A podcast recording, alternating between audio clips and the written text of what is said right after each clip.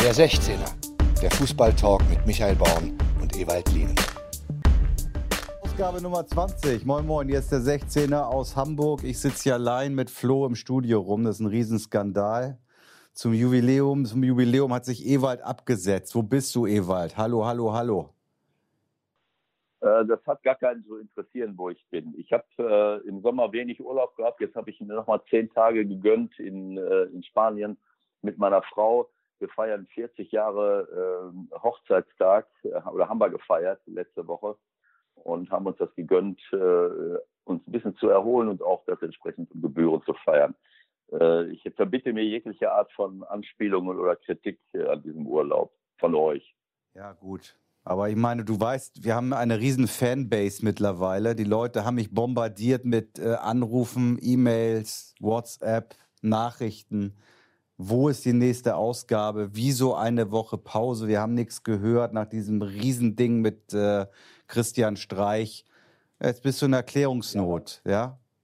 Ja, genau. Also ich möchte mich hier in aller Form, in aller Form äh, bei allen Fans und allen Leuten, die zuhören, dafür entschuldigen, dass ich es wichtiger gefunden habe, äh, mit meiner Frau in Südspanien den 40. Hochzeitstag zu feiern. Das ist natürlich nicht zu entschuldigen. Also ich werde gleich auch nochmal ein ernstes Gespräch mit meiner Frau führen. Äh, das ist wirklich äh, es ist eigentlich albern, das ist völlig klar, dass ich, dass ich, äh, dass ich solche Prioritäten setze. Ich werde das überdenken. Also beim 50. Hochzeitstag äh, braucht keine Angst, braucht keine Angst zu haben, dass ich dann nicht da bin. Also da werden wir ganz 100 Prozent über über das, da wird der 16er erscheinen, ja, ganz klar. klar. Da sind wir bei Ausgabe, warte mal, 50, 528 oder so. Das kriegen wir hin. Sag mal, ähm, Kannst du uns trotzdem sagen, wo du bist in Spanien? Oder ist das geheim? Warum willst du das? Ich würde gerne mal Nö, wissen, wo du dich so rumtreibst. Ich bin, ich bin irgendwo in, an der Costa del Sol, äh, in der Nähe von Marbella, hier unten. Hier bin ich schon ein paar Mal im Trainingslager gewesen mit verschiedenen Mannschaften. Äh, zuletzt noch mit äh, äh selber mit, mit St. Pauli hier in der Nähe. Äh, insofern kenne ich die Gegend hier, kenne ich auch Leute, die mir ein gutes Hotel empfehlen können. Und äh, wir haben hier wunderschöne, äh, eine wunderschöne Woche verbracht, traumhaftes Wetter, äh, direkt am Meer, wunderschön. Äh, ein bisschen runterkommen, sich ein bisschen erholen. Ich habe auch eben fast vergessen, dass du mich noch heute noch anrufen wolltest. Ich habe hier so gesessen in der Sonne und auf einmal klingelt das Telefon. Ich sage, was will der denn schon wieder? Ja, meine? sorry, tut mir leid. Mitten im Urlaub. Ja. Kannst du denn überhaupt ohne Live-Fußball oder warst du Sonntag bei Marbella gegen Huelva in der Secunda Division? Nein, nein, nein. Ich habe, äh, ich habe, äh, soweit ich äh, das sehen kann, äh, die Zeit nehme ich mir immer trotzdem reinzuschauen. Ich habe ja über Sky Go ich alles Mögliche sehen, was ich nicht über Sky gehen sehen kann, kann ich über The Zone äh, angucken. Also zumindest alle Kurzberichte, Tore, das kriege ich alles mit. Äh, habe auch ganze Spiele äh, gesehen, so wie wie, wie äh, Dortmund, Mönchengladbach ähm, und ähm, ja, teilweise habe ich auch äh, Man United Liverpool gesehen, zumindest die zweite Halbzeit. Also solche Dinge äh, kann ich mir anschauen und äh, bleib so am Ball. Das heißt, wir können sogar ein bisschen über Fußball reden, mit anderen Worten heute. Ja, wenn du, äh, wenn du von der Materie auch was verstehst, dann können wir natürlich ein ordentliches Gespräch führen, absolut. Okay, wo wollen wir denn mal anfangen? Bayern ist ja immer Thema, ne? Bayern ist ja immer Thema, ne? Sag mal, wo hast du es gesehen? Wie hast du es gesehen? Konferenz oder wo warst du unterwegs? Auf welchem Kanal? Ja, ich habe die Konferenz gesehen und habe mir dann die Kurzberichte mehrfach angesehen, um das, äh, äh, äh, ich weiß nicht, ob ich auch mal kurzfristig, nee, das war innerhalb der Konferenz. Okay. Ja. ja erzähl. Ja, ich meine, was, was, was, was hat dazu geführt? Ich, ich, ja. Was hat dazu geführt, dass Herr Kovac jetzt wieder so ein Problem hat? Also ähm, ich meine, ähm, Bayern ist, glaube ich, eine, eine, eine relativ klare äh, Angelegenheit gewesen, wenn ich, äh, wenn ich sehe, was sie, äh, äh, was sie für einen, ähm, was sie für Chancen vergeben haben und wie, wie klar eigentlich ähm, äh, das Spiel ausgesehen hat, wo, vor Augsburg über weite Strecken nach dieser schnellen Führung, nach, äh, nach einer Minute, da waren sie nicht wach. Äh, und da haben sie, äh, sind sie direkt in Rückstand geraten, was natürlich äh, unnötig war. Aber danach haben sie das Spiel ja in einer Preisklasse dominiert, äh, wo sie drei, vier Tore schießen müssen. Äh, sogar noch bevor der Ausgleich dann, dann äh, am Ende fällt. Sie haben das Spiel gedreht, es steht, äh, es steht 2-1 für sie. Äh, und, ähm, und dann haben sie in der zweiten Halbzeit Torchancen. Äh, das ist schon, äh, also ja, da muss man äh, äh, der Gnabry zweimal äh, Pfosten und einen Rechtsschuss, den der, den Torwart gut hält der sehr in der Kritik steht von Augsburg, äh, zu Recht teilweise, aber jetzt hat er ein paar gute Sachen gehalten. Äh, vor allen Dingen die, ähm, ähm die, ähm, die Situation von Coutinho nach einer Rechtsflanke, das muss ein Tor sein. Also das sind tausendprozentige, wie wir so schön sagen. Coman hat noch eine Riesenchance. Äh, kurz vor dem Ausgleich hat Müller noch eine Chance, die auch wieder alleine vom Torwart steht. Also das, das, das hat mit keinem Trainer der Welt irgendetwas zu tun. Wenn ich solche Chancen äh, nicht mache, äh, dann äh, das Spiel hat gestimmt, die Torchancen sind herausgespielt worden. Sie müssen das Spiel 3-4, 4-1 äh, mindestens gewinnen und dann sagt keiner irgendetwas. Und äh, das ist das ist oft so im Fußball so eine so eine Situation, äh, wo du äh, das habe ich auch als Trainer oft erlebt. Äh, und bei den für die Spieler ist es genauso. Wenn du so dominierst und hast eine große Torchance nach der anderen, dann und, äh, und du machst die Tore nicht, du fühlst, es fühlt sich nicht so an, als wenn du nur mit einem Tor führst. Aber Ewald, so an, Ewald, Ewald warte mal ganz kurz. Trotzdem, ähm, ich weiß nicht, ob du vielleicht auch beim Doppelpass, da habe ich kurz reingeschaltet, gerade als dein äh, geschätzter Kollege Hans Meyer gesprochen hat. Das fand ich ziemlich gut. Ähm, der dann mhm. einfach meinte, bei dem 2-1, äh, wenn es dann halt 2-1 steht und die letzte Sequenz läuft, ähm, da muss ich halt trotzdem auch mal mit fünf, sechs, sieben Mann zurückgehen. Und genau das haben die Bayern nicht gemacht in der Situation. Und er hat einfach da in der Situation auch von Fahrlässigkeit gesprochen und dass das eben äh, genau nicht das Verhalten der Spitzenmannschaft war. Egal, ob du vorne zwölf ja, Chancen hast oder nicht. Ja, das ist ja klar. Das ist ja genau das, was ich sagen, äh, was ich sagen wollte. Es fühlt sich auf dem Platz nicht so an, als wenn du nur 2-1 führst. Äh, es ist aber so. Ähm, wenn du diese Chancen nicht machst, das ist ja eine uralte Regel im Fußball, dann kriegst du hinten irgendwann mal einen rein, wenn du nicht tausendprozentig konzentriert bist. Und das machen sie nicht mehr. Sie haben vorne eine Großchance nach der anderen nicht gemacht. Noch in der 90. Minute mit Müller diese, diese tausendprozentige Chance. Und dann kann es nur um, um eine Sache gehen. Da hat der Hans 100% recht. Dann muss ich mit Mann und Maus verteidigen, um dieses Ergebnis über die Zeit zu bringen. Ich will das, ich wollte das nur erklären, warum das unter Umständen nicht passiert ist, weil es sich so anfühlt, als wenn du 3-4-1 führst. Du führst immer nur 2-1. Äh, und das führt dazu, leichtfertig zu sein und, äh, und zu denken, naja, das Spiel ist im Sack. Äh, und dann macht der Hernandez einen, einen, einen, einen, dummen Fehler, das kann immer mal passieren, aber es passiert halt nicht. Es wäre nicht passiert, wenn, äh, wenn sich alle auf die Abwehrarbeit in dem Moment konzentriert hätten und sagen, ja gut, dann, dann stellen wir uns jetzt mal vielleicht zwei, drei Minuten hinten rein und kloppen die Bälle weg oder gehen auf Ballbesitz oder irgendetwas. Keine Ahnung. Also, also das, das ist äh, dieses Spiel, dieses Ergebnis hat das den, äh, den Spielverlauf auf den Kopf gestellt, das muss man sagen. Aber das muss Bayern sich trotzdem äh, anhalten lassen, dass sie sich, äh, dass sie das nicht, äh, ähm, ähm, ja, dass sie nicht nach Hause gespielt haben. Die Thomas Müller-Geschichte, ehrlich gesagt, fängt langsam schon fast an, zumindest mich zu langweilen. Nichtsdestotrotz wird die Nummer immer weiter gespielt werden, wahrscheinlich jedes Spiel jetzt. Ähm, wenn du dich in die Position von, von Nico Kovac reinversetzt als Trainer, ja, ähm, kann man sich da noch frei machen von dieser öffentlichen Diskussion und jedes Spiel, jetzt am Beispiel Augsburg, ganz klar entscheiden, okay, für heute gilt wieder, ich kann Müller nicht bringen, weil ich das und das vorhab? Ja, keine Ahnung. Wir haben ja, glaube ich, letztes Mal schon darüber gesprochen. Ich weiß jetzt nicht mehr, in welchem Spiel das war. Ich glaube, das war gegen Bayern, gegen Hoffenheim. Ne? Äh, wo, wo wir uns gefragt haben, wo ich mich auch gefragt habe, warum rotiert Nico Genau, nicht? das war nach dem, äh, nach dem also, 7-2. Wie bitte? Das war genau nach dem so. 7-2. Genau so.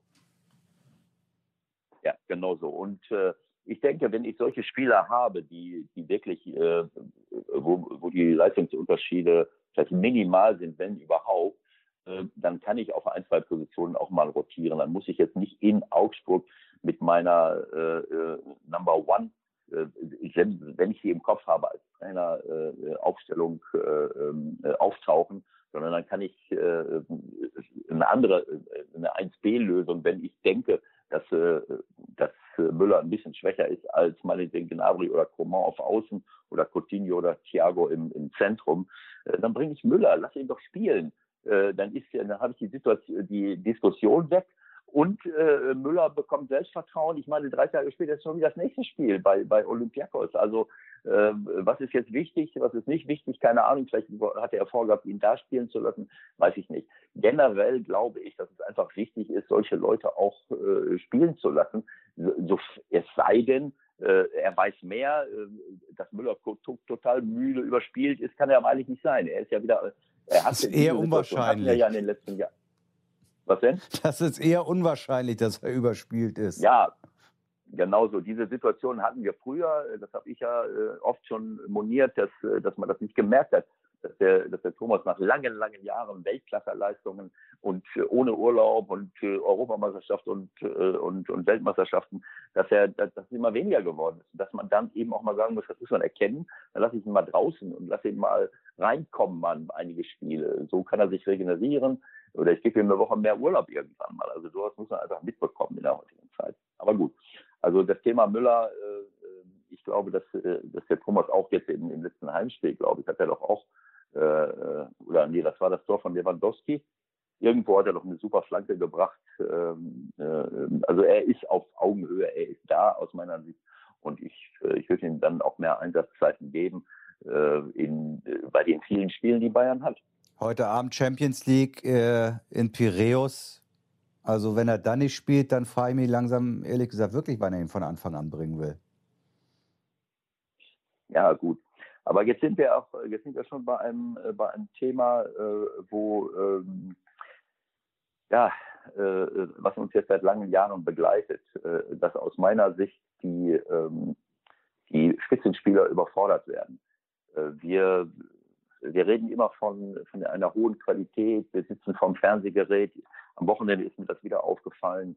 Vor allen Dingen in dem Spiel Man United gegen, gegen Liverpool, äh, wo, wo der Kommentar ähm, sachlich, äh, fachlich wichtig war. Florian Schmidt-Sommerfeld mit Erik Meyer. Äh, wir haben das Spiel analysiert. So wie man ein Spiel analysiert, äh, äh wie man ein Spiel analysieren kann, aber unter völliger Vernachlässigung der Tatsache, dass die dass eine, eine Vielzahl der Spieler äh, durch die halbe Welt gefahren sind, zwei Spiele äh, innerhalb kürzester Zeit gemacht haben, am Freitag, Samstag äh, und am Dienstag. Ähm, äh, Länderspiele gemacht haben, die Engländer, äh, äh, was weiß ich, durch die halbe Welt gefahren. Unsere Leute sind in, in, in Estland äh, äh, gewesen, erst gegen Argentinien. Das heißt, du, du kommst nicht nach Hause, du kommst nicht zu andere, andere Mannschaften, äh, die nichts damit zu tun haben, weder mit dem Europapokal äh, noch mit, äh, noch dass sie viele Abstellungen haben. Die können sich erholen, die können sich ausruhen, warten auf das Spiel, so wie Augsburg jetzt auf Bayern München. Dann taucht Bayern München da auf. Äh, der Süle, äh, das ist sicherlich ohne Fremdeinwirkung, dass er sich in Kreuzbandriss zuzieht, aber äh, ich weiß, wir wissen ganz einfach, dass das Erste, was müde wird, äh, die Konzentration, der Kopf ist, die Konzentration. Wenn ich nur durch die Gegend jette, ich kann immer noch laufen, aber meine Reaktionen sind nicht mehr die gleichen. Das Erste, was, äh, was äh, ermüdet, ist das Gehirn, ist die Konzentration. Und das ist vielleicht ein kleiner Schritt, wo er nicht konzentriert ist, weil er eben nicht entsprechend, es, es ist eine zentrale Ermüdung da, die durch die vielen Reisen, durch die vielen Spiele, durch das Hin und Her und vor und zurück nicht mal runterkommen können, äh, provoziert wird. Und das wird gar nicht berücksichtigt. Es wird so getan, ich, ich habe den Kommentar äh, gehört äh, und, und sie regen sich auf, ja, wie spielt Man United, wie spielt Liverpool denn da? das ist für mich nicht mehr nachzuvollziehen. Auch diese Verletzung von Süle würde ich nicht zuletzt äh, irgendwo darin, darin verorten, dass sie nur gefragt sind, immer äh, äh Top-Leistungen bringen müssen und dabei überhaupt keine Regenerationszeiten haben. Äh, wenn wir das nicht langsam, äh, äh zumindest, wenn wir es schon nicht ändern können, in unserer, in der Organisation unseres Fußballs, was aber geändert werden muss auf Dauer. Davon bin ich zutiefst überzeugt, sonst ist das Produkt irgendwann mal kaputt.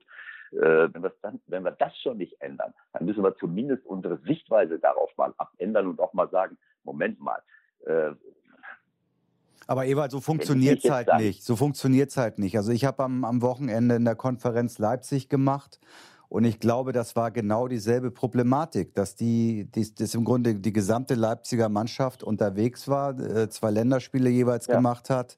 Ähm, die wirkten überhaupt ja. nicht aufeinander abgestimmt. Da hat irgendwie nach vorne überhaupt nichts funktioniert. Aber es interessiert halt am Ende überhaupt niemand, ob die jetzt unterwegs waren oder nicht. Und ich, ich habe auch keine Idee, wie du das zurückwählen willst. Die Frage ist doch dann eher, wenn ich schon so einen großen Kader habe, wie die meisten, die oben stehen, warum spielen dann nicht auch mal drei, vier andere, die dann vielleicht nicht unterwegs waren? Äh, Michael, äh, ich sehe das komplett anders, wenn du sagst, das interessiert niemanden. Es hat uns zu interessieren. Es hat uns die Leute, die den Fußball kommentieren, die das anschauen und die wissen, was da passiert. Uns hat es aber zu interessieren. Und dann muss man es auch sagen. Und wenn man es nicht sagt, dann erkennt man es nicht. Ich muss es doch erkennen. Du siehst, du, du bist doch der selbst gewesen. Äh, äh, diese Leute fahren nur durch die Welt. Wie will ich denn an alle drei Tage eine absolute Top-Leistung abrufen? Ich kann doch nicht ein Spiel äh, nur danach beurteilen. Wieso macht er denn dieses? Wieso macht er denn das jetzt nicht? Es geht einfach nicht. Geht, und deswegen muss es berücksichtigt werden. Und irgendwann mal kommen wir vielleicht dann auch mal auf die Idee, es abzuändern.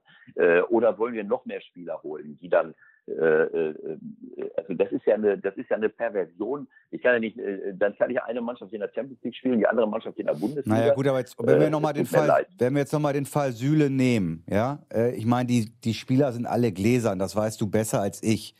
Also wenn da irgendwas in Sachen Fitness oder in Sachen Physis äh, sichtbar war, dann ist es ja sogar eher eine Fahrlässigkeit von den Bayern. Also dann hätte man ja auch sagen können, okay, äh, dann Michael, ich glaube, du verstehst es nicht, um was es geht. Es geht nicht um Sichtbarkeiten. Das hat nichts mit sichtbar zu tun. Du bist nur irgendwann mal müde. Das ist die normale Angelegenheit. Warum, äh, warum regenerieren wir nach Spielen?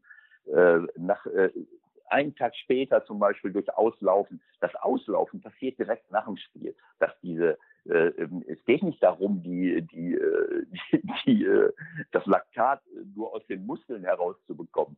Da kann ich nicht einen Tag mit warten. Das muss ich direkt machen. Ich muss direkt nach dem Spiel laufen, den Kreislauf hochhalten und dann kann ich, kann ich Laktat raus, aus den Muskeln rausspülen. Das Auslaufen, darum geht es überhaupt gar nicht. Es geht bei der Regeneration am nächsten Tag darum und auch einen Tag danach, in der Kon in, die zentrale Ent äh, Ermüdung äh, ähm, äh, zu regenerieren. Denn ich ermüde im Gehirn. Ich bin, ich bin einfach müde. Ich kann immer noch laufen und laufen und laufen, aber meine Entscheidungen sind nicht mehr die gleichen. Meine Reaktionen sind nicht mehr die gleichen. Die Konzentration auf bestimmte Dinge ist nicht mehr das gleiche. Ich treffe den Ball vielleicht nicht richtig. Ich, ich, ich schlage die Flanke falsch. Ich treffe eine falsche Entscheidung. Äh, darum geht es letztendlich. Das, das kann man nicht sehen. Das weiß man einfach, weil wenn man zu viele Spiele hat, zu viel Belastung hat und nicht die Chance hat, sich nach den Spielen zu erholen. Äh, ich würde allen mal empfehlen, sich äh, mit den Bayern mitzufahren. Fahr, fahr, einfach mal mit. Ja, aber Ewald, das ist doch genau das, was ich sage letztendlich. Also ich meine, wenn ich dann äh, die Bank sehe von, von Bayern mit Davis, mit Boateng, mit Perisic, mit Tolisso, dann muss ich doch vielleicht gerade im Spiel wie in Augsburg äh, wenn ich weiß, ja. ich spiele dann schon vier Tage später wieder in Piräus, eher mal diese Leute bringen. Absolut, da gebe ich dir recht. Aber äh, ich hatte den Eindruck, dass du jetzt meintest, äh, man hätte bei Bord, äh, bei, bei Süle irgendetwas merken können mit äh, äh irgend, irgendwelche Fitnessdefizite. Das hat nichts mit fehlender Fitness zu tun, sondern das hat etwas mit mangelnder Regeneration zu tun, die ich den Spielern nicht gebe. Aber, da hast du recht, wenn ich die Möglichkeiten habe, dann, dann äh, ähm, und wenn sie Bayern München nicht hat, wer sollte dann haben? Wobei man äh, äh, eben auch andere Spieler zu bringen. Wobei ich sagen muss, ist für mich auch nicht nachzuvollziehen, warum ich als Bayern München einen der kleinsten Kader habe. Äh, keine Ahnung. Also äh, Bayern München müsste normalerweise zwei komplette Top-Mannschaften haben und dann äh, kann man auch mal sechs, sieben äh, neue Leute auf den Platz stellen. Gerade wenn ich die Champions League gewinnen will und immer und immer wieder äh, äh, gejagt werde und auf Top-Niveau bin, Äh, wenn ich diese guten Leute habe, dann kann ich auch mehr Leute kriegen. Manche laufen ja weg, weil sie, weil sie wissen, oh, ich komme wenig zum Einsatz. Aber wenn ich weiß, es wird viel rotiert und ich kann auch, äh, äh, ich kann dort hier ähm, meine Einsatzzeiten bekommen, dann kann ich auch mehr Top-Leute bekommen. Ich weiß, dass, dass, dass Trainer es eigentlich nicht so gerne machen, zu rotieren, äh, weil man eben Automatismen haben möchte. Aber was nützt mir ein Automatismus, wenn ich beim Automatismus einpenne irgendwann mal? Weil ich, weil ich so müde bin, dass ich, äh, dass ich nur noch schematisch spiele. Äh, also ich glaube, wenn wir glauben, auf diese Art und Weise weitermachen zu können, dann müssen wir mehr rotieren, dann müssen wir äh, müssen diese, diese Trainer und diese Spitzenmannschaften halt viel mehr Spielern die Möglichkeit geben, etwas zu machen. Nimm Frankfurt zum Beispiel. Frankfurt äh, hat nicht die Möglichkeiten wie Bayern München. Äh, und sie haben fast immer die gleichen Leute hingestellt. Äh, die haben sich in, der, in Europa hochgepusht bis zum nicht mehr. Sie haben uns gerettet im letzten Jahr. Das war eine, eines der schönsten, äh, äh, schönsten Erlebnisse in den letzten Jahren, in der Euroleague zu sehen, wie Frankfurt durch Europa marschiert ist. Äh, aber sie haben große Probleme in der, in der Liga gehabt. Und, mit, mit, äh, wenn es ein bisschen schlechter gelaufen wäre, dann wären sie noch nicht mal mehr in der Euroleague gelandet. Dann wären sie Achter geworden oder sowas äh, ich glaube wegen wegen einem Tor oder äh, oder so, weil sie eben auch nicht die Möglichkeit haben, komplett zu wechseln oder vier, fünf, sechs andere Leute reinzubringen. Also ähm, es ist für mich ist es einfach ein falscher Weg äh, und eine falsche Richtung. Äh, aber ich würde mich zumindest freuen, wenn wir und, und alle Leute, die sich mit Fußball beschäftigen, die darüber schreiben, die darüber reden, die es kommentieren live, äh, wenn sie das mal im Kopf hätten, gerade nach so einer Länderspielreise, wo die anderen sich alle erholt haben, völlig frisch wie Augsburg auf den Platz laufen, trotzdem noch an die Wand gespielt werden, äh, oder, oder jetzt äh, Man United Liverpool. Äh, ich glaube, bei Man U waren jetzt nicht so viele äh, Nationalspieler unterwegs dass ich mich dann frage, wieso spielt Liverpool die jetzt nicht auseinander?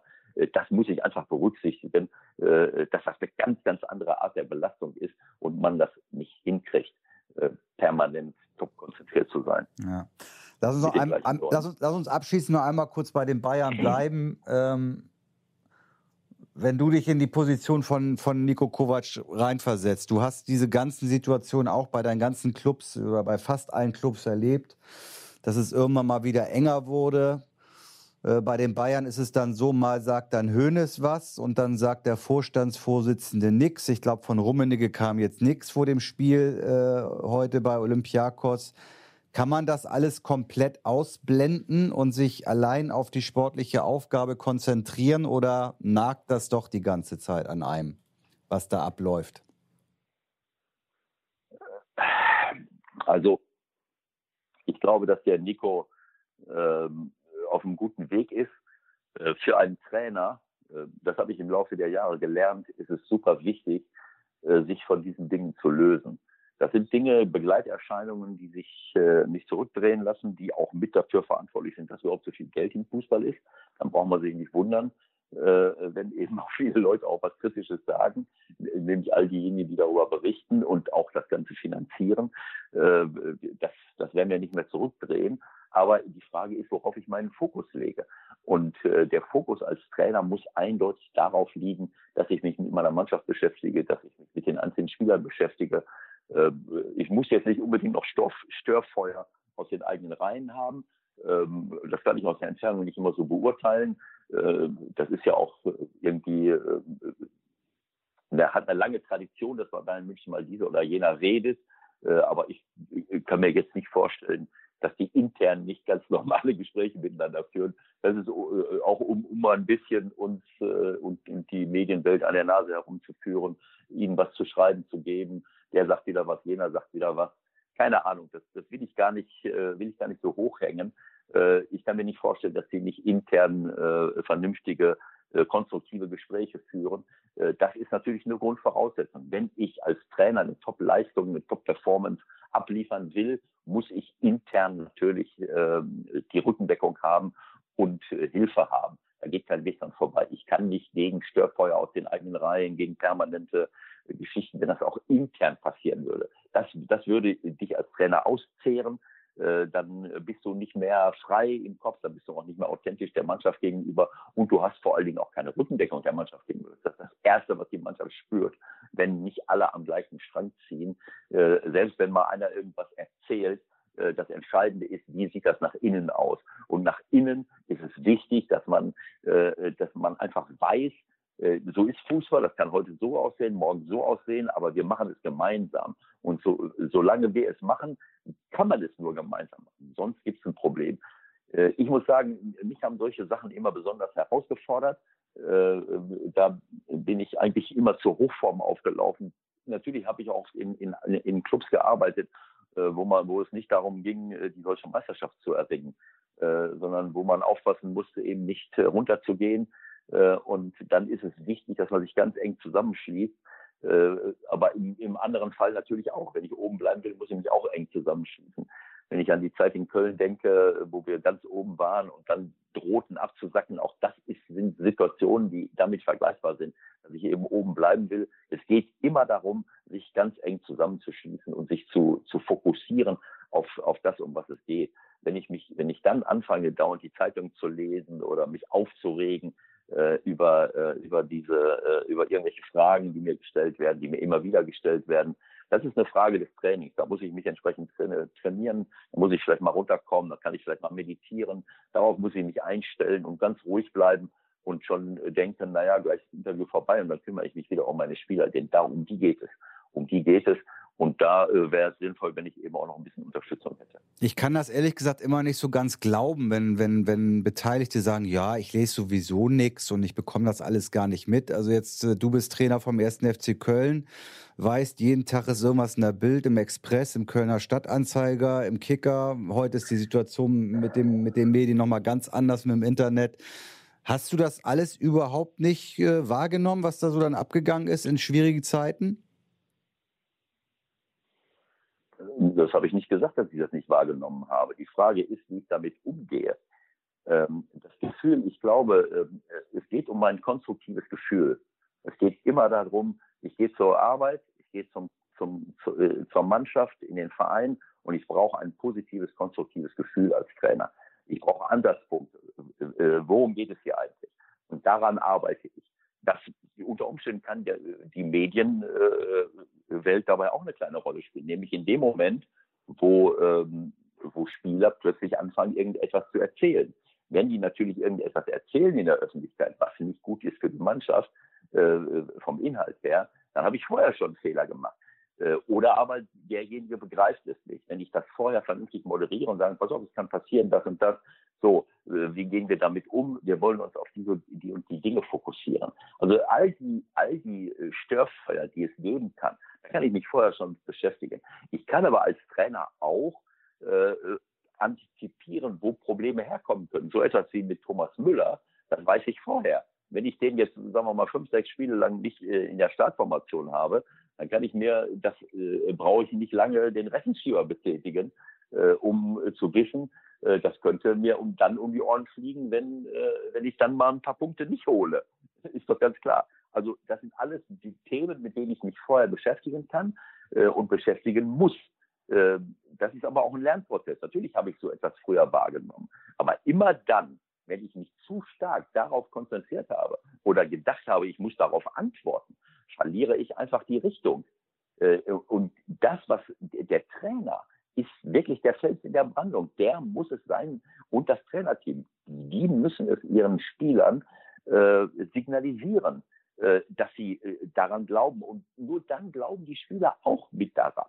Wenn der Trainer anfängt zu wackeln, wenn der Trainer nervös ist, wenn der Trainer sich mit auf Dinge antwortet, wo es keine Antworten gibt, denn die Antwort, die ist immer nur das Spiel, ist das Ergebnis, äh, und sich nicht ganz klar mit den Spielern beschäftigt. Ein Spieler, der das Gefühl hat, ich kümmere mich um ihn. Ich sehe ihn. Ich versuche ihn besser zu machen. Ich bin solidarisch mit ihm, wenn es schlechter läuft. Ich kritisiere ihn, selbst wenn es gut läuft, äh, äh weil es äh, gerade richtig und wichtig ist, ähm, aus, äh, ja, auch wenn es gut läuft, eben den Finger in die Wunde zu legen, bevor man selbst zufrieden wird. Dass, äh, dass jedes Spiel eine Rückmeldung ist, dass, äh, dass es mein Job ist, ob, auf eine solidarische Art und Weise dich besser zu machen, dir da eine völlig wertfreie Rückmeldung zu geben. Es ist ja nur eine Rückmeldung. Es ist ja keine Kritik. Wie konntest du? Ich meine, wenn das so einfach wäre, dass ich als Trainer jemandem sage, du musst es so und so machen, und der macht es dann, ja wunderbar, dann brauchen wir keine Trainerausbildung mehr, dann kann es jeder machen, dann kann sich jeder hinstellen. Es geht um die um die Empathie, die man braucht. Es geht um, die, äh, um, den, um das psychologische Geschick. Es geht nicht nur um Fachwissen und Sachwissen. Es geht vor allen Dingen auch darum, dass man mit Menschen umgehen kann und dass man ein, ein Vertrauensverhältnis aufbauen kann, dass man eine ehrliche, äh, empathische äh, Beziehung zu Spielern haben kann. Und sowas passiert nicht von heute auf morgen, sondern das ist auch eine Entwicklung. Diese Entwicklung musste ich durchmachen und äh, diese Entwicklung muss jeder Trainer durchmachen äh, und wird dabei besser und besser wenn er sich, wenn er sich mit sich selbst beschäftigt. Äh, und das ist das, das ist das Entscheidende. Ich muss keinen Psychologen haben, äh, der sich mit der Mannschaft beschäftigt. Ich muss als Trainer mich mit mir selber beschäftigen, denn ich muss der Psychologe sein. Wenn ich mich mit meiner eigenen Persönlichkeit, mit meinen eigenen äh, Handlungsspielräumen, mit meinen eigenen Qualifikationen beschäftige, dann bin ich auf dem richtigen Weg. Ich kann nicht einen, einen Psychologen zur Mannschaft schicken, der stellt sich da, was will der dem erzählen? Es ist total albern. Äh, es sei denn, es, sind große psychische Probleme, die nichts mit dem Fußball zu tun haben. Dann, dann kann ich zum, äh, äh, kann ich zum Fachmann gehen. Äh, aber all die anderen Dinge muss ein Trainer äh, regeln mit den Spielern auf der Beziehungsebene und durch Kommunikation. Und dazu muss ich an mir selber arbeiten. Das ist jetzt eine, eine große Herausforderung für Nico. Äh, und gerade bei Bayern, wo die Geduld eben nicht so, nicht so, nicht so groß ist, was ich immer wieder bedauert habe, aber äh, scheinbar äh, ist das so, dass sie, dass sie, äh, ja, dass sie glauben, äh, sie müssen jedes Spiel gewinnen, äh, aber dazu muss ich auch vieles richtig machen und ähm, ich wünsche Ihnen, dass Sie es hinkriegen, weil bisher haben Sie den deutschen Fußball in all den Jahrzehnten und Jahren wirklich top vertreten. Äh, und ich hoffe, dass wir auch mehr Mannschaften finden, die so wie jetzt Dortmund, wie andere Mannschaften, die jetzt in der Nähe sind, die unseren Fußball äh, nach draußen noch besser vertreten. Lass uns mal gucken, was, was ähm, die heute Abend machen. Also ich glaube, selten war ein Spiel der Bayern bei Olympiakos so spannend wie das heute. Und wenn wir auf die Bundesliga gucken, die spielen am nächsten Wochenende zu Hause gegen Union. Da wird man jetzt auch sagen, jo, aber auch das wird mit Sicherheit äh, absolut im Medienfokus stehen. Kommen wir mal zu Dortmund, würde ich sagen. Da ist auch wieder ein Lieblingsthema von dir äh, gewesen. Äh, Abseitsstellung. Wir haben gerade eben schon mit Patrick Ittrich äh, gesprochen, dem Bundesliga-Schiedsrichter und unserem äh, Schiri-Informanten sozusagen, mit dem wir immer mal wieder Dinge auch besprechen, der uns halt überzeugen wollte, ähm, ja, dass es halt bei Abseits nur Schwarz und Weiß gibt. Aber wenn wir nochmal auf die Szene gucken, die da abgepfiffen wurde, wo Reus mit der Hacke irgendwie vielleicht, der wirkliche Beweis ist für mich da auch nicht angebracht gewesen im Übrigen, steht, dann ist halt die Frage, ja, mag sein, dass das so ist, aber muss man dann B nicht vielleicht äh, eine grundsätzliche Lösung finden, dass sowas eben nicht mehr passieren kann? Also sind die Regelhüter gefragt. Ja, ich, wir haben ja vorhin äh, kurz mit Patrick äh, mal, mal äh, Hintergrundgespräch geführt. Ich verstehe es nach wie vor nicht so richtig. Also äh, die, die, diese Dinge, die da, ich meine, wenn einer einen Ball bekommt und steht im Abseits, äh, ob er im Zweikampf ist oder nicht, das, das ist eine ganz einfache Geschichte. Er, er steht irgendwo ungedeckt, ist nicht im Zweikampf, ist aber ein bisschen hinter der hinter der Abseitslinie, dann ist Abseits. Ob das jetzt drei Zentimeter ist äh, oder oder oder oder einen halben Meter, äh, da können wir jetzt nicht sagen, bei drei Zentimeter sagen wir nichts. Abseits ist dann Abseits, das ist ganz klar. Aber bei all diesen anderen Fällen, da geht es ja bei, bei diesem passiven Abseits, äh, darum geht es ja letztlich, äh, passives Abseits, also in der Vorbereitung von Toren auch, da geht es darum, äh, steht jemand äh, passiv im Sichtfeld des Torwarts, egal wo der Torwart jetzt hinguckt und wo der Ball hingeschossen wird, muss das äh, abge äh, muss das abgepfiffen werden. Ist jemand im Zweikampf äh, mit einem Spieler, muss es, äh, der greift ins Spiel ein, auch wenn er, wenn er passiv ist, äh, äh, muss es abgepfiffen werden. Behindere ich irgendjemanden, selbst wenn ich den Ball nicht habe, ist doch völlig klar, dass das alles abgepfiffen werden muss. Äh, mir fällt jetzt keine, ich, ich vielleicht bin ich auch zu blöde, der Patrick sagt ja, wie oft muss ich euch den Scheiß eigentlich noch erklären? Klar, vielleicht sind wir auch alle zu blöde. Äh, aber wenn, äh, für mich muss das etwas, hat abseits immer etwas damit zu tun, dass ich mir irgendeinen Vorteil verschaffe durch, mein, durch meine Stellung, durch eine Abseitsstellung, äh, die dazu führt, äh, äh, also einen unfairen Vorteil. So, da muss es abgepfiffen werden. Wenn ein Spieler wie Reus mit dem Rücken zum gegnerischen Tor steht, der Janschke war glaube ich, steht hinter ihm. Äh, der steht hinter ihm. Und ich weiß nicht wieso, irgendwie in dem Moment, wo der Hummels den Ball nach vorne köpft, die Hacke, die Hacke von Reus ist irgendwie ein Zentimeter oder drei Zentimeter im Abseits, weil er, weil er irgendwie vielleicht einen Schritt nach vorne gemacht hat. Keine Ahnung. Und hat die, die Hacke da hinten noch stehen. Also im Grunde genommen äh, ist, äh, hat, hat äh, Janschke alle Möglichkeiten der Welt, Reus zu bearbeiten, zu bekämpfen. Aber dass er, also dass der Reus den Ball wieder zurück ins Mittelfeld schiebt, äh, das ist schwer zu verhindern, wenn ich nicht nach altdeutscher äh, Manier aus den 70er Jahren äh, jemandem in die Achillessehne fliege.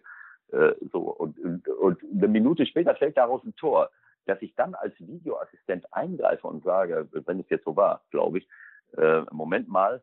Äh, ja, bei der, Torerzielung müssen Sie also bei der Torerzielung müssen Sie ja sowieso nochmal überprüfen. So, ja, klar. und wenn er ja, dann halt klar. da die Linie anlegt und sagt, das war abseits, dann, dann gibt es ja keine Überprüfung mehr vom Schiedsrichter. Weil wenn der Assistent sagt, abseits, also der, der, äh, Videoassistent sagt abseits, dann wird es ja nicht mehr überprüft, dann wird das Tor weggenommen.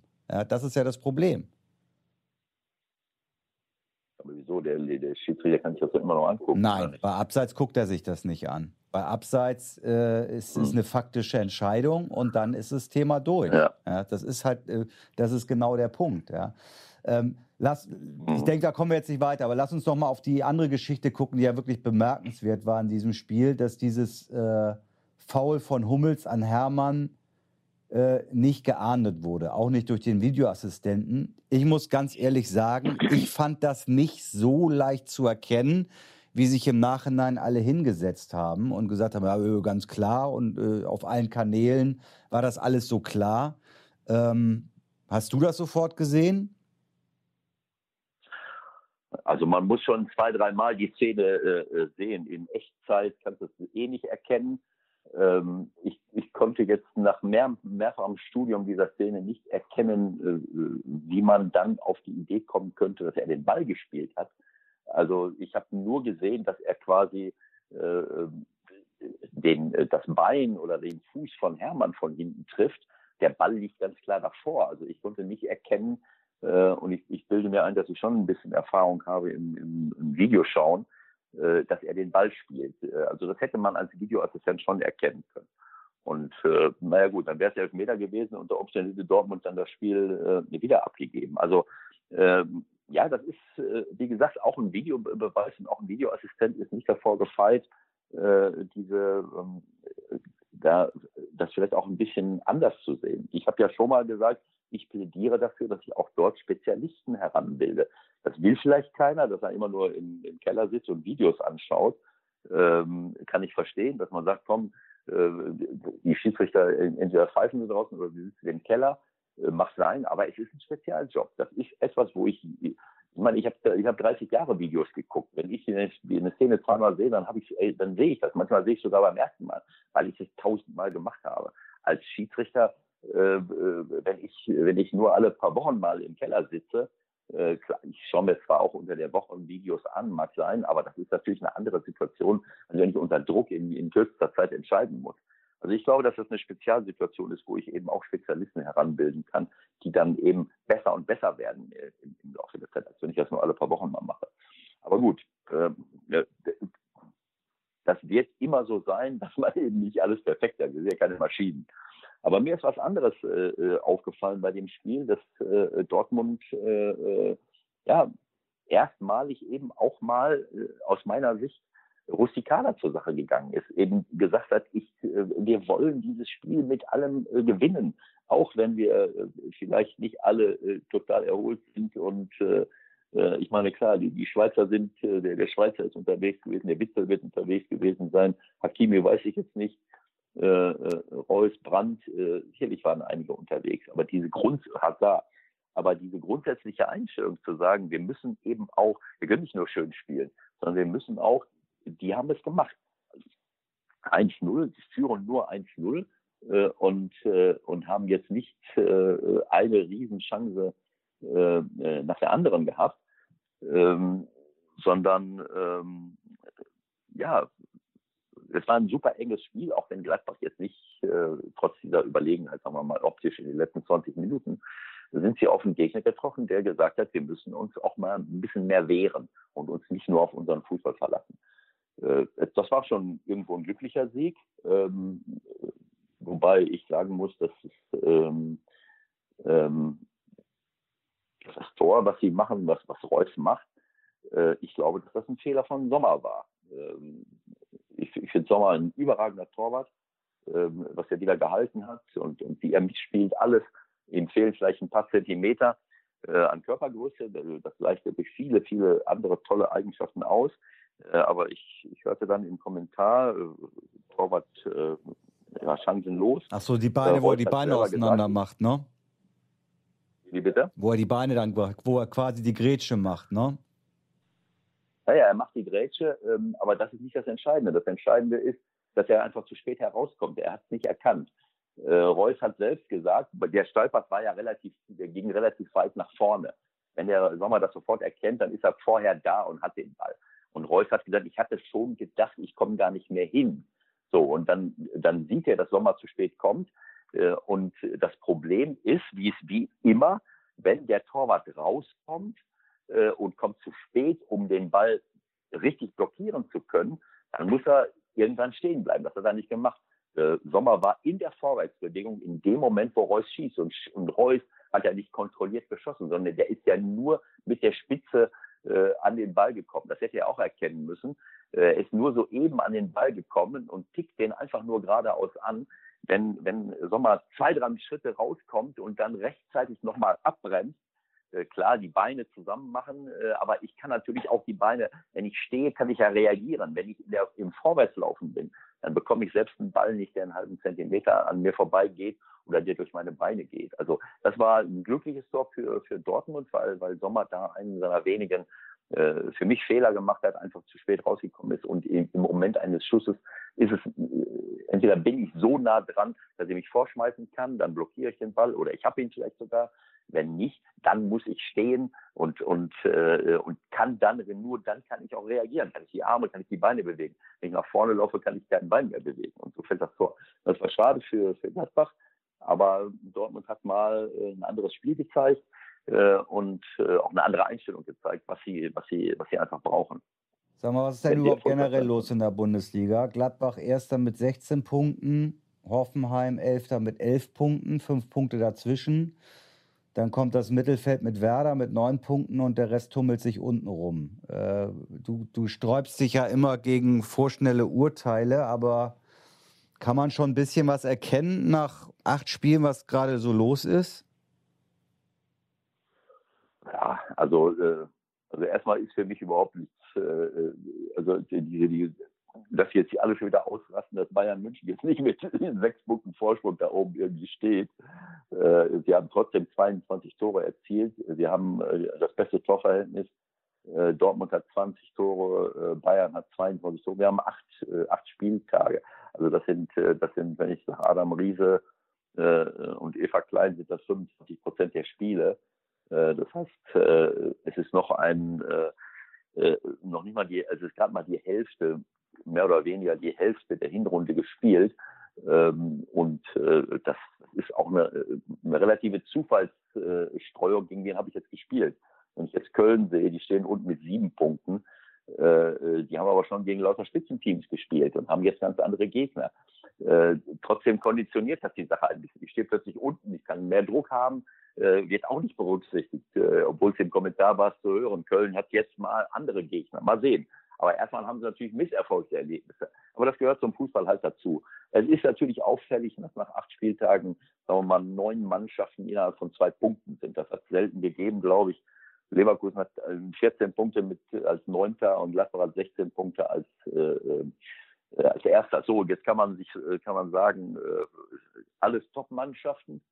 oder, oder wir, wir können sagen, und da, dazu neige ich eher ein bisschen, äh, dass wir ähm, ja, dass wir jetzt auch äh, nicht mehr diese diese Überflieger äh, haben in der oder sagen wir es mal anders, dass dass es dass es sich ähm, wohltuend ein bisschen nivelliert, aber ob das jetzt ein Qualitätssprung innerhalb der Bundesliga ist, das lassen wir mal dahingestellt. Da müssen wir mal die die Hinrunde abwarten.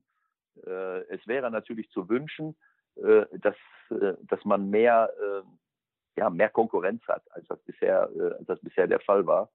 Ähm, aber trotzdem sind ja die Mannschaften, äh, die wir da oben erwarten, alle auf Schlagdistanz. Bayern ist ein Punkt hinter Dortmund, ein Punkt hinter Leipzig, ein Punkt dahinter.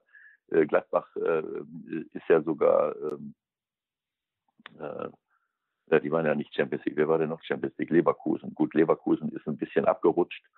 Äh, aber was heißt abrutschen? Bei zwei Punkten. Also äh, Leverkusen hat ein bisschen das Problem, dass sie zu wenig Tore erzielen. Eigentlich bei dem, bei dem tollen Angriff, den sie haben, ist das eigentlich, äh, eigentlich schade. Aber Wolfsburg steht auch an zweiter Stelle mit elf Toren.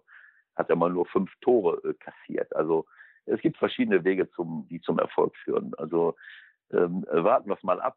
Ähm, ich, äh, ich bleibe dabei bei meiner Einschätzung, dass wir alle zu viel äh, Gewicht immer darauf legen, welche Angreifer haben wir, wie viele verschiedene Angreifer habe ich und zu wenig Gewicht darauf legen, äh, wie, wie verteidige ich eigentlich mein Tor, äh, was für Innenverteidiger habe ich, was für was für eine Konstruktion, was für eine Organisation habe ich und wie reagiere ich darauf. Und gerade international ist das das A und O. Wenn ich das nicht hinkriege, dann können mich äh, äh, Spitzenmannschaften aus jedem Land äh, überrollen, denn überall gibt es gute Fußballer.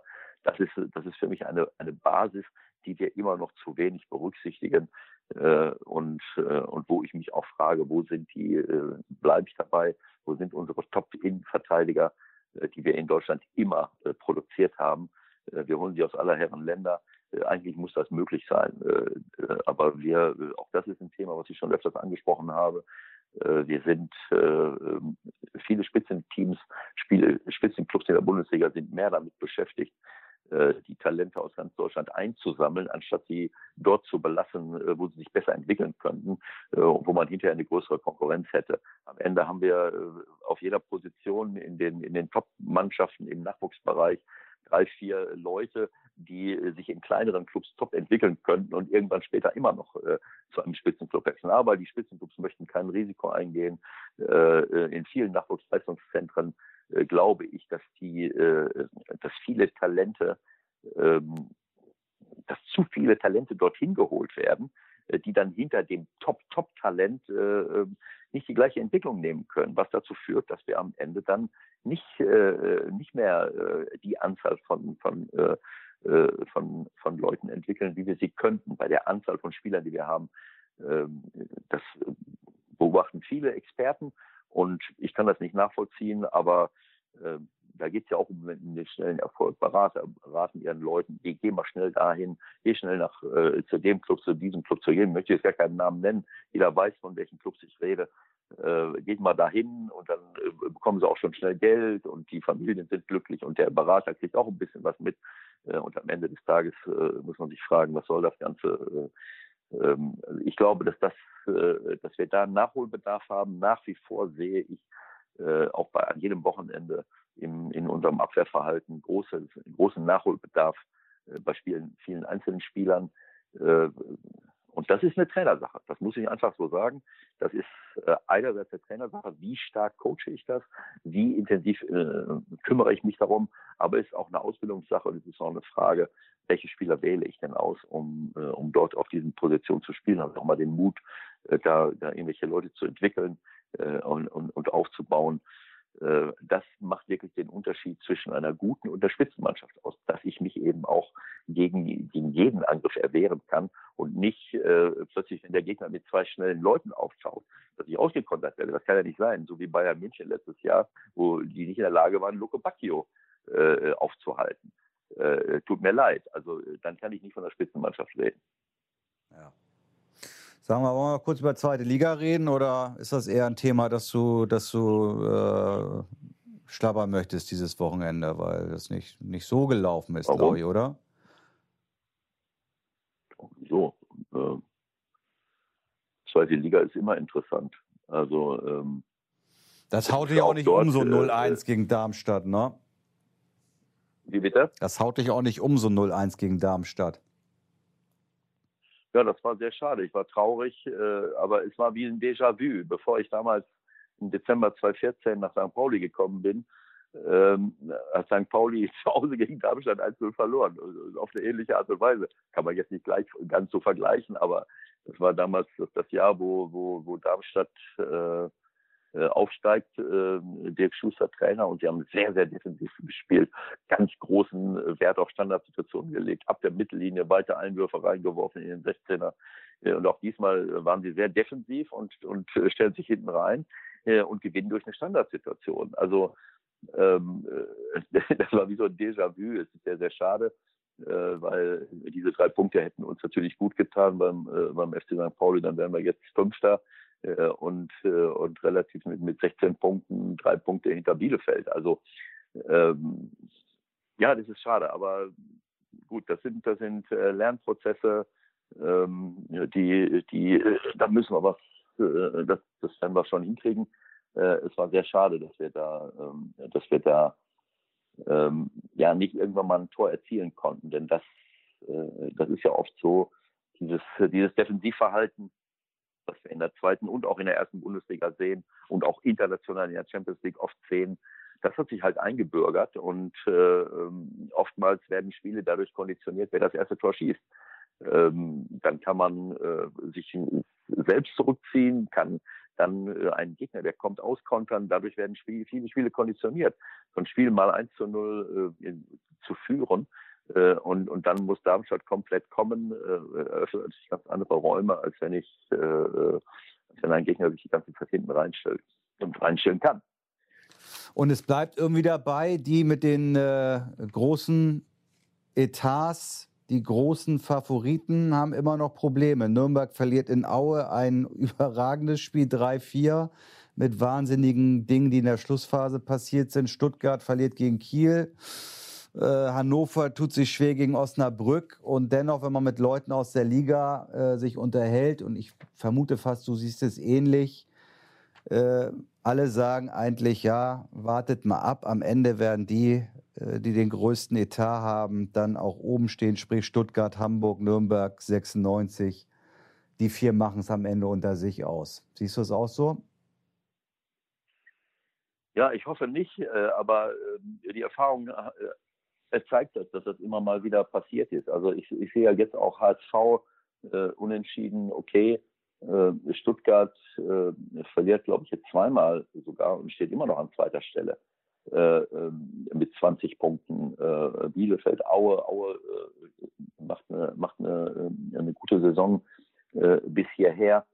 also es, es bleibt einfach dabei, in der zweiten Liga steigt die Mannschaft auf, die am konstantesten ist.